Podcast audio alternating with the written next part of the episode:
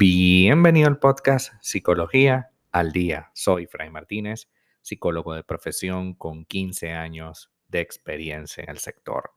Como pudiste ver en el título de este episodio, hoy vamos a hablar un poco acerca de por qué me responsabilizo de los problemas de los demás.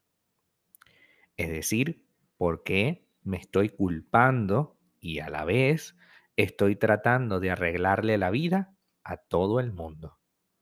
Si tienes la sensación de que te implicas demasiado con los problemas de los demás, pero muy poco con los problemas que te incumben a ti, con tus problemas, quizás estés experimentando una situación llamada síndrome del Salvador. Hoy vamos a hablar precisamente eso, del síndrome del Salvador. Estamos hablando de una característica de comportamiento, más no de una patología real, compleja, ¿vale? O si bien es cierto, puede derivar en una patología más compleja, pero no estamos hablando específicamente de una patología, ¿vale? Esto para efectos de conversar el día de hoy. Tal vez te responsabilizas de los problemas ajenos por un exceso de empatía. Pues sí, la empatía también puede ser en exceso. Porque te cuesta decir que no por tu marcada tendencia a ayudar a todo el mundo, pero puede haber algo más detrás de todo ello. Cuando esas ayudas resultan excesivas o nos generan malestar, esa sensación incómoda de responsabilizarte por los problemas ajenos tiene un eh, título y se llama Síndrome del Salvador. El síndrome del Salvador es un concepto que se utiliza para hablar de aquellas personas que tienden a responsabilizarse de los problemas de los demás. Se colocan en una posición paternal o maternal, según sea el caso, ante aquellos otros que son sus pares, ya sea su pareja, sus amigos o sus compañeros de trabajo. A menudo, tras esta actitud salvadora, se oculta una falta de confianza en la habilidad que pueden tener los otros en asumir y resolver sus propios problemas. Son personas que se consideran que solo ellas y únicamente ellas tienen la capacidad, los recursos o herramientas para abordar los problemas de los demás.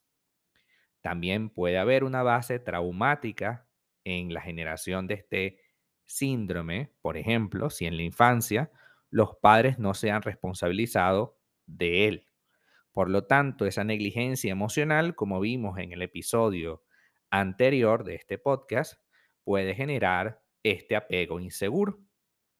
El tipo de apego inseguro construido en la infancia influye en la aparición del síndrome de Salvador. Así, si hemos desarrollado un apego inseguro en nuestra infancia con nuestros padres, lo que afecta de forma directa e indisoluble la forma en la que tenemos para vincularnos, para relacionarnos con las personas, llegando a un punto en que cuando somos adultos no podemos sino tratar de salvar a todo el mundo. ¿Por qué? Porque así hemos creído que es la mejor manera. Sería algo así como no han estado a mi lado cuando lo he necesitado, pero ahora, para compensar esa carencia, trataré de ayudar a todo el que encuentre por mi camino. Por supuesto, esta es una actitud sumamente inconsciente, no necesariamente es consciente, pero para algunas personas resulta de vital importancia, puesto que no sentimos que el otro sea capaz de lograr el entendimiento, no sentimos que el otro sea capaz de lograr la independencia. La forma de vincularnos siendo adultos dice mucho de cómo hemos construido nuestro apego con los padres cuando éramos niños. ¿Y qué tiene que ver esto con las necesidades físicas y emocionales que ahora tenemos? Pues vamos a desarrollar apego inseguro, dependencia emocional, porque nunca hemos tenido esa situación en nuestra vida. Es decir, nunca hemos tenido a alguien tan valioso como puede ser una pareja o un amigo y entonces sentimos la necesidad de cuidar ese vínculo a tal nivel de que nos parece prácticamente imposible no poder ayudarlo en absolutamente todo. También puede ocurrir que la falta de asertividad, la incapacidad para poner límites, pueda jugarnos la mala pasada que siempre estemos ayudando a los demás casi sin querer. Cuando tú no pones límites, las personas siguen preguntándote y exigiéndote cosas hasta que llega un punto en que tú te vas a saturar. Porque si le dices que sí a todo el mundo, es menos tiempo que puedes dedicar a tus problemas y a tus circunstancias. Por tanto, mientras más pasa el tiempo, va a ser más complicado poderle decir que no y entonces la cuestión se complica aún más. Una forma también de generar este síndrome del salvador es porque mientras estamos salvando a los demás, no atendemos nuestros problemas. Si yo me responsabilizo de los problemas de los otros, entonces dejo de asumir los míos. Ese tiempo que le dedicamos a los demás, no lo dedicamos a nuestros asuntos. Lo que sucede es que estamos evadiendo nuestros problemas. Manifestar esta tendencia de asumir los problemas ajenos como propios puede ser una manera consciente o inconsciente de no afrontar los propios. Una cosa es preocuparse por los demás, pretenderlo apoyar en un momento determinado, y la otra es hiperresponsabilizarnos de lo que no nos toca, de lo que no es nuestra enseñanza ni nuestro aprendizaje, hasta el punto de sobrecargarnos y de dedicarle excesivamente a las personas.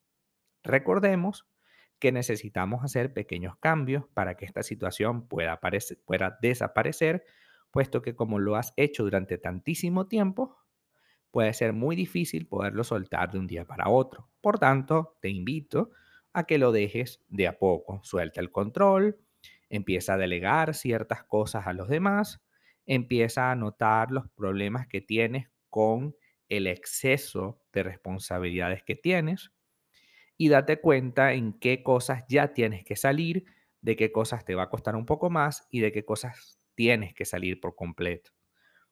Reflexionar que nosotros debemos resolver primero nuestra vida y que esto no es un acto egoísta, sino es natural. Primero tienes que resolver algo en ti para luego ver si podemos ayudar en otro proceso.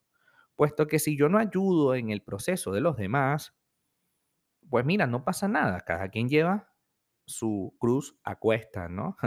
Cada quien lleva su proceso y debemos aprender a ser respetuosos con el proceso de cada quien. Cada uno recibe la enseñanza que necesita y si tú la vives por el otro, no le estás ayudando a aprender. Hasta acá nuestro episodio del día de hoy. Muchísimas gracias por quedarte aquí hasta el final. Si deseas saber más sobre mi contenido, www.fraymartinez.com. Para consultas online, www.fraymartinez.com y también sígueme en mi Instagram, arroba fraymartinez20. Muchísimas gracias y hasta el próximo episodio.